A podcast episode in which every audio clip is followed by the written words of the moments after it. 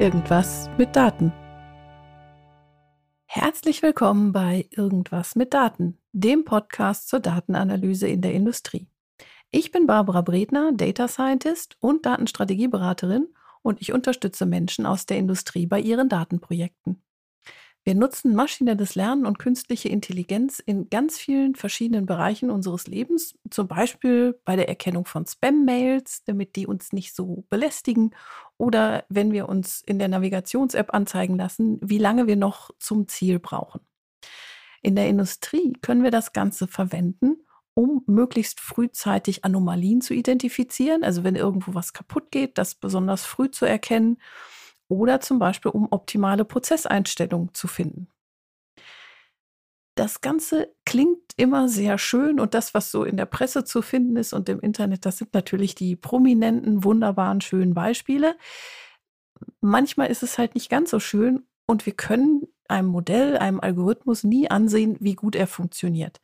Das heißt, bevor wir solche Methoden in der Praxis verwenden, müssen wir uns erstmal anschauen, wie gut funktioniert das denn? Wie zuverlässig sind die Ergebnisse, die ich damit erziele? Und genau darum geht es in der heutigen Folge. Unsere drei Fragen für diese Folge sind, welche Qualitätskriterien gibt es für Machine Learning oder maschinelles Lernen und künstliche Intelligenz? Wie wird die Erklärqualität bei der Regression bewertet? Und wann ist die Anpassungsgüte, das R-Quadrat, groß genug?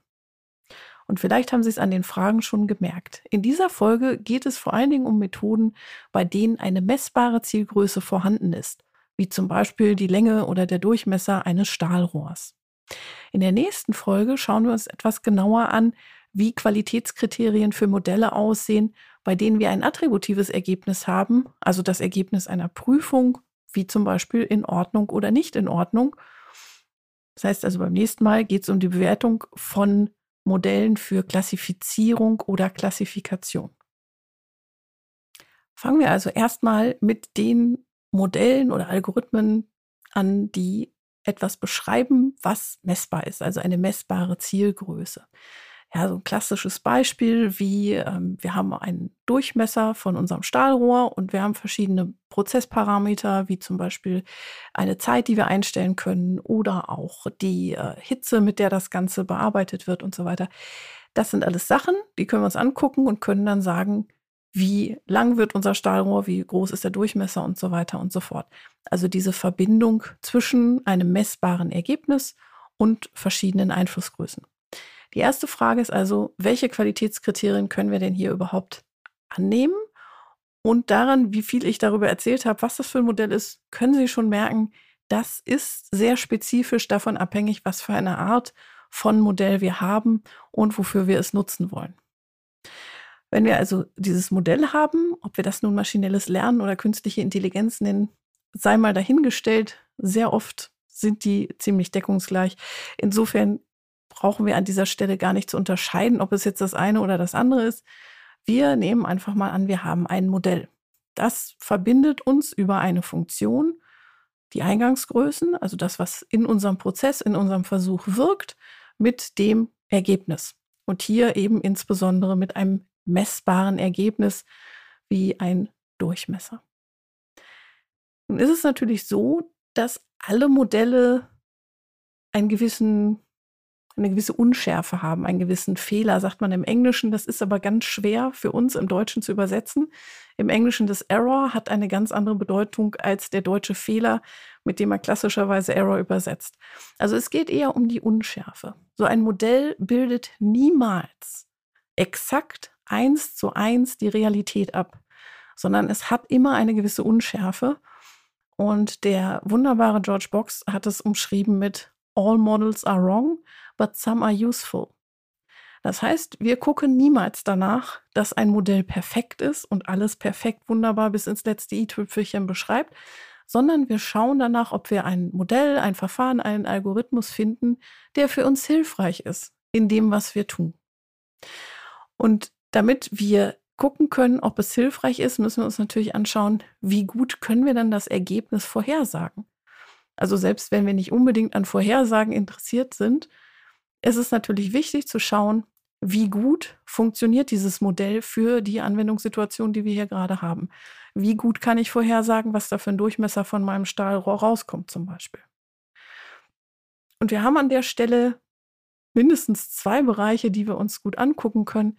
Das eine ist, die sind Kennzahlen für die Erklärqualität. Das heißt, es gibt verschiedene Kennzahlen, die uns sagen, wie gut das Ganze funktioniert.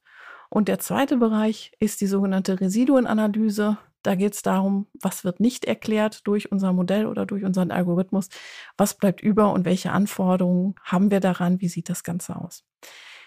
Dieser zweite Teil, den lassen wir heute mal komplett weg. Wir gucken uns nur die Kennzahlen an. Und wenn Sie sagen, schade, hätte ich aber schon auch gerne gewusst, dann empfehle ich Ihnen Folge 21. Da geht es um die Auswertung von Design of Experiment Versuchen und in dem Zusammenhang eben auch um die Residuenanalyse.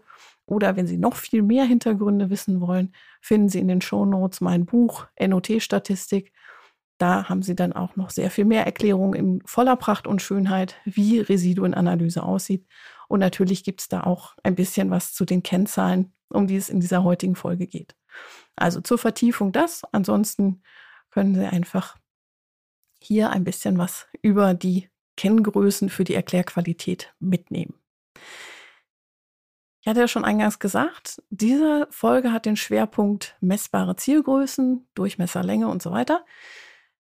Das sind klassischerweise Verfahren, die wir in den Bereich der Regression einordnen. Regression im Sinne von, wir haben eine messbare Zielgröße und verschiedene Einflussgrößen, die können sowohl messbar sein, Temperatur, Druck, Zeit sind so Klassiker. Die können aber natürlich auch attributiv sein, wenn wir verschiedene Materialien haben oder Werkzeuge oder Anlagen oder so. Regression umfasst das Ganze und sagt einfach nur, das Ergebnis ist messbar. Deswegen eben auch die zweite Frage hier. Wie wird denn jetzt die Erklärqualität bewertet oder gemessen?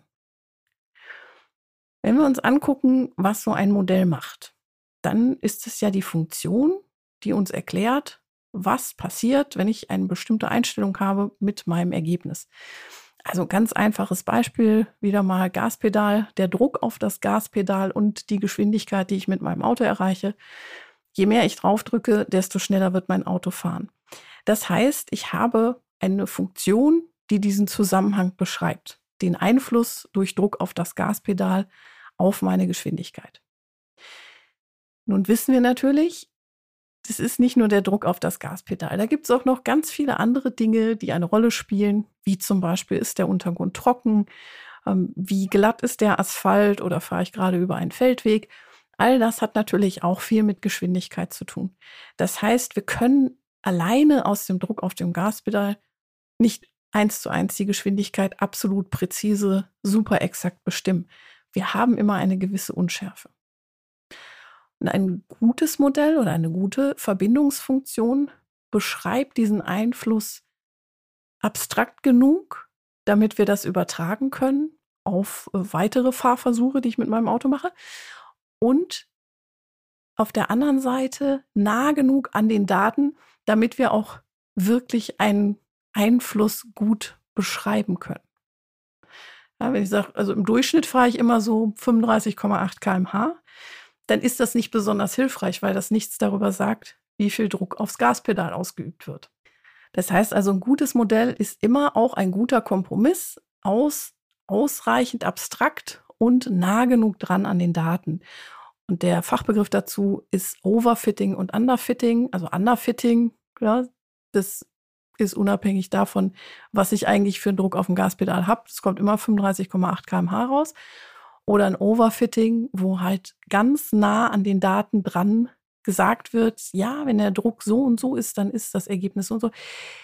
Das Problem bei solchen Overfitting-Modellen ist einfach, die lassen sich nicht verallgemeinern. Das heißt, ich kann damit ganz schlecht eine Aussage machen, was wird morgen passieren, wenn ich morgen ins Auto steige und einen bestimmten Druck aufs Gaspedal ausübe.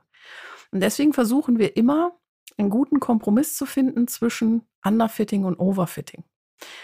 Ich mag diese beiden englischen Begriffe auch deswegen so gerne, weil es da so schön anschauliche Beispiele zu gibt. Also Underfitting, Overfitting. Stellen Sie sich vor, Sie wollen Arbeitshosen für Ihr Unternehmen kaufen. Warum auch immer, Sie brauchen Arbeitshosen für verschiedene Menschen. Und wir wissen, verschiedene Menschen haben unterschiedliche Körpermaße, aber sie haben auch unterschiedliche Proportionen.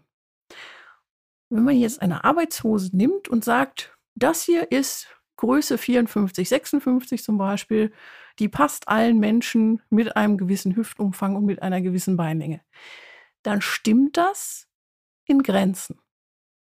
Denn Hüftumfang und Beinlänge sind zwar zwei wichtige Sachen, aber noch nicht entscheidend alles für das, was uns hinterher sagt, das passt oder das passt nicht, damit kann man arbeiten oder damit kann man nicht arbeiten. Wenn wir uns zum Beispiel anschauen, Männlein und Weiblein, würde ich mal sagen, die meisten haben etwas unterschiedliche Proportionen im Hüftbereich. Und das heißt, es wird ein bisschen schwierig, wenn man einen männlichen Schritt, Schnitt nimmt für die Damenwelt und umgekehrt. Das passt halt ganz oft nicht so besonders gut. Das heißt, wir brauchen Modelle, die fein genug sind, um solche deutlichen Unterschiede auch anzeigen zu können oder berücksichtigen zu können. Und auf der anderen Seite brauchen wir aber nicht für jeden eine maßgeschneiderte Arbeitshose, zum Glück, sondern können natürlich schon mit einer gewissen Vielfalt in Größen und Abmessungen auch von der Stange kaufen. Und das ist gemeint mit dem Kompromiss zwischen Under- und Overfitting. Es muss halt schon spezifisch genug sein, dass es Menschen auch passt. Oder wenn es um Modelle geht mit Daten, dass die Daten auch gut beschreiben, was passiert. Es sollte aber eben keine Maßkonfektion sein, dass wir wirklich für jeden einzelnen Punkt 150 verschiedene Werte aufnehmen müssen, um zu sagen, ja, an diesem Punkt passiert genau das. Was jetzt drei Meter weiter passiert, weiß ich nicht, aber an diesem Punkt, da bin ich mir sehr sicher. Denn wir wollen ja damit auch dann eine größere Aussage machen. Also nicht nur über einen speziellen Punkt, sondern über einen ganzen Bereich zum Beispiel.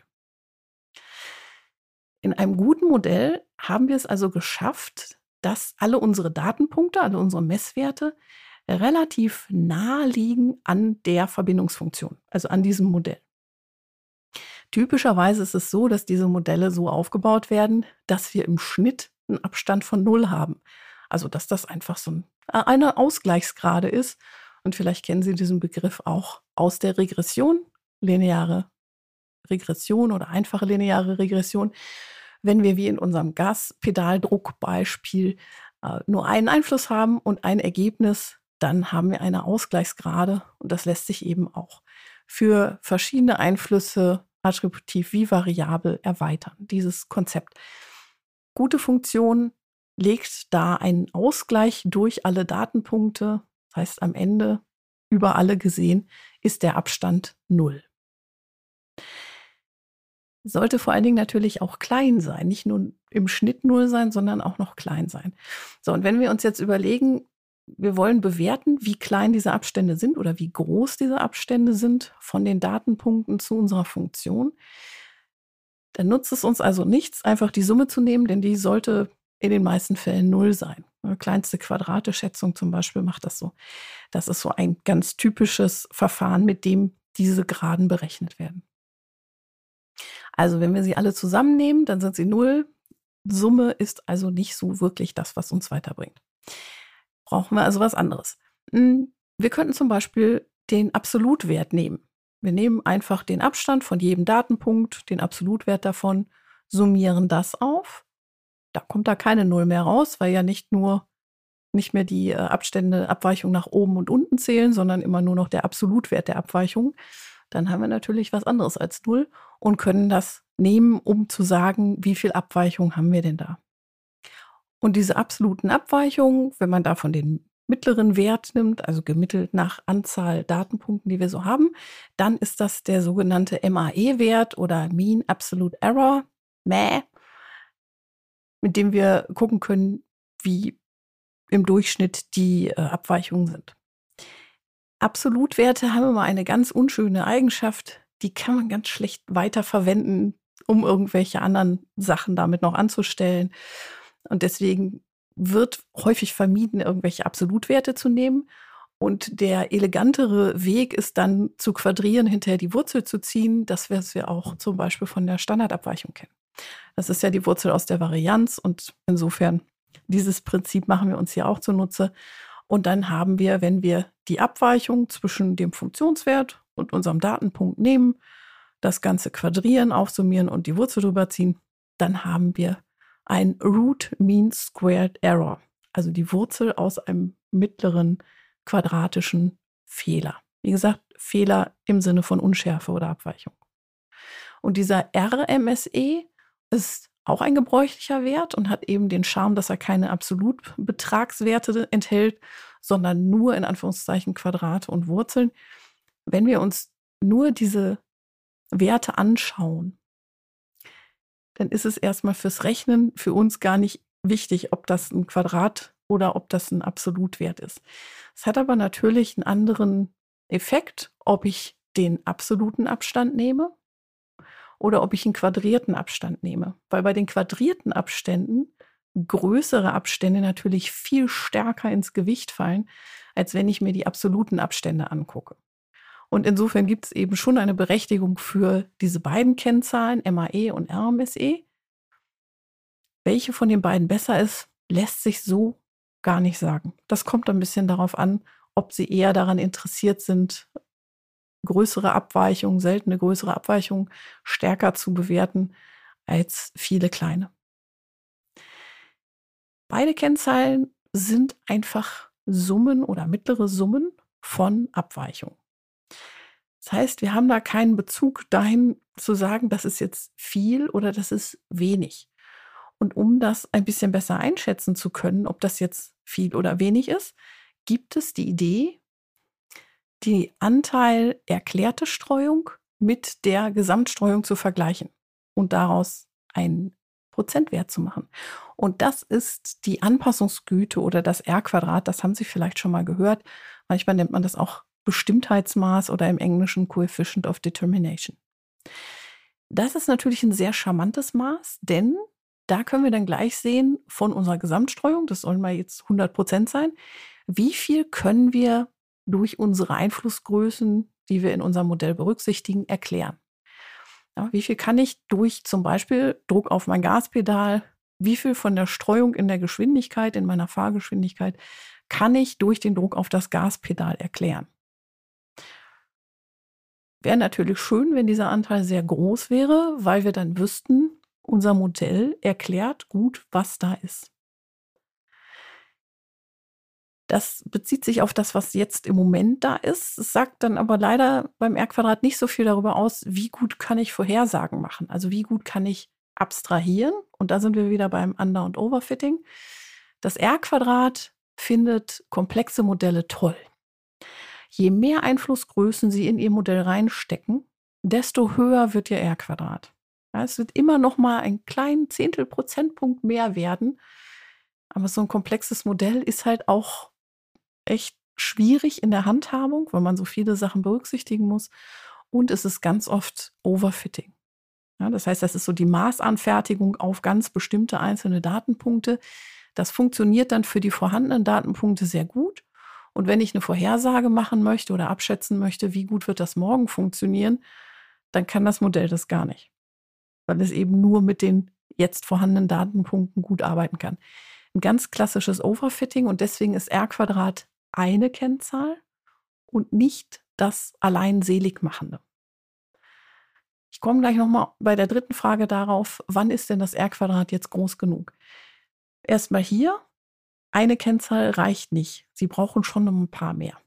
Und was da auf jeden Fall empfehlenswert ist, ist zu schauen, wie gut kann das Ganze denn abstrahieren? Also wie gut kann ich damit neue, noch nicht aufgenommene Datenpunkte beschreiben? Wie gut kann ich vorhersagen? Jetzt können Sie natürlich zu Recht sagen, das ist ein bisschen albern, weil neue Datenpunkte habe ich ja noch nicht. Ich habe ja nur das, was jetzt gerade da ist. Da gibt es verschiedene Strategien, wie man das Ganze umgehen kann. Eine davon ist zu sagen, wir nehmen aus unseren Datenpunkten, die wir haben, immer einen raus. Also wir haben zum Beispiel 100 Datenpunkte, 100 Prozessdurchläufe, 100 Versuche, was auch immer. Und von diesen 100 nehmen wir einen raus, machen mit den 99 die Modellierung und sagen mit dem Modell aus den 99 diesen einen rausgenommenen vorher und gucken uns an, wie weit ist denn jetzt unsere 99er Vorhersage entfernt von unserem beobachteten einen Wert. Das machen wir nicht nur einmal, sondern das machen wir für, für alle 100 Datenpunkte. Und darüber können wir natürlich dann sagen, wie gut kann ich das abstrahieren. Und wenn da Werte drin sind, die so überhaupt nicht vorhersagbar sind, dann wird natürlich da an der Stelle die Abweichung sehr groß sein. Und wenn meine Modelle, meine 99 Datenpunkte-Modelle, sehr gut diesen einzelnen Wert vorhersagen können, wird die Abweichung sehr klein sein. Zum Glück müssen Sie sich jetzt nicht 99 oder 100 verschiedene Abweichungen angucken, sondern das Ganze wird dann wieder in einer Kennzahl zusammengefasst. Manchmal heißt das Ganze Prognosegüte, manchmal wird es auch Leave One Out genannt, also L-O-O-V, Leave One Out Validation. Manchmal heißt das Ganze auch Jackknife. Da gibt es unglaublich viele verschiedene Begriffe für. Am Ende des Tages ist wurscht, wie es heißt. Es geht darum zu gucken, wie kann ich aus meinen vorhandenen Daten eine Abschätzung machen, wie gut das für neue Datenpunkte funktioniert. Da, wo wir dieses Prinzip ganz deutlich haben, ist in der Kreuzvalidierung. Da gehe ich jetzt nicht weiter drauf ein. Wenn Sie das interessiert, finden Sie dazu in den Shownotes noch entsprechende Links. Was sich natürlich dann immer anschließt, wenn man über das R-Quadrat redet oder auch über die Prognosegüte, auch das ist ein Prozentwert, die Frage, wann ist das denn jetzt groß genug? Wenn wir uns das beim R-Quadrat angucken, bei der Anpassungsgüte, dann ist die Antwort darauf, es kommt darauf an. Ganz einfach, weil sich da keine absoluten magischen Zahlen festlegen wo man sagen kann, also wenn das jetzt den Wert x überschreitet, dann ist es immer gut oder immer schlecht, wenn es drunter liegt oder irgendwie sowas. Das ist einfach ein Verhältnis zwischen der Gesamtstreuung und der Streuung, die durch die Einflüsse erklärt wird. Wenn wir jetzt ganz kontrollierte Bedingungen haben, zum Beispiel in der DOE, im Design of Experiments, in der statistischen Versuchsplanung, wir haben uns an alle Vorgaben gehalten und wir haben alles sehr präzise eingestellt, dann ist so die typische Erwartungshaltung, dass das R-Quadrat über 90 Prozent liegt. Es liegt aber auch daran, wie gut ich überhaupt messen und einstellen kann. Also in einem Versuch, wo das Versuchsergebnis oder das Prozessergebnis schwer greifbar ist, weil die Messunsicherheit sehr hoch ist, wird mein R-Quadrat entsprechend niedriger sein. Denn in meiner Gesamtstreuung steckt ganz viel Messunsicherheit drin, die ich nicht über meine Einflüsse erklären kann, sondern die einfach da ist. Das heißt also, R-Quadrat ist immer abhängig davon, wie die Messunsicherheit ist. Und natürlich davon, wie viel Streuung ich insgesamt überhaupt habe. Wenn ich ganz viel Streuung habe, die ganz viel auf die Einflüsse zurückzuführen ist, wird mein R-Quadrat hoch sein. Wenn ich ganz wenig Streuung habe, vielleicht weil meine Einflussgrößen sich gar nicht so wirklich großartig verändert haben, ja, wird mein R-Quadrat das eben auch reflektieren und relativ klein sein, weil passiert halt nicht so viel dadurch, dass ich die Temperatur von 80 auf 80,005 Grad hochgedreht habe. Das hängt also immer sehr viel davon ab, in welchem Bereich gucke ich mir das an und was genau passiert in diesem Bereich für meinen Versuch oder für meinen Prozess. Und insofern kann es keine allgemein gültigen Grenzwerte dafür geben, wann die Anpassungsgüte des R-Quadrat groß genug ist. Als Daumenregel sollten die Anpassungsgüte und die Prognosegüte relativ nah beieinander sein. Aber auch das ist, Sie merken das schon, super schwammig formuliert. Relativ nah, ungefähr 20 Prozent. Ne, Prognosegüte ist immer kleiner als die Anpassungsgüte, aber sollte nicht so deutlich viel kleiner sein. Können Sie sich daran orientieren? Das ist eine Zahl von Anderson und Whitcomb, die sehr viel mit DOE, also mit äh, statistischer Versuchsplanung und Auswertung gemacht haben. Finden Sie auch hinterlegt, zum Beispiel als Regel in äh, Design Expert in der Auswertung. Aber so wirklich eine ganz belastbare, harte Zahl, die wir hier annehmen könnten, die gibt es nicht. Da müssen Sie immer gucken, was Sie denn da gerade vor sich haben. Das heißt also, wenn Sie die Erklärqualität von Machine Learning Modellen, von künstlicher Intelligenz bewerten wollen, müssen Sie immer ganz viel wissen. Gut ist es zu wissen, wie groß ist Ihre Messunsicherheit. Gut ist es auch zu wissen, wie gut, wie präzise lässt sich etwas einstellen in Ihrem Versuch oder auch in Ihrem Prozess, um dann mit verschiedenen Kennzahlen, wie zum Beispiel Anpassungsgüte und Prognosegüte oder auch RMSE oder MAE, zu bewerten, sind die Abweichungen, die Abstände vom Datenpunkt zu dem Modell, zu der Modellfunktion, sind die klein genug für unsere Anwendung? Denn am Ende geht es ja nicht darum, das perfekte Modell zu finden, sondern eins zu finden, was Ihnen in Ihrer Anwendung hilft.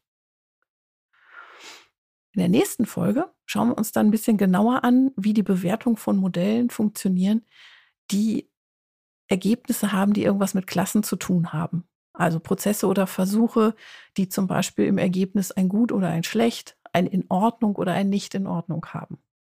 Ich freue mich, wenn Sie dann wieder dabei sind. Und wenn Sie vorher oder zwischendrin mal Unterstützung bei Ihren Datenanalyseprojekten brauchen, melden Sie sich gerne bei mir.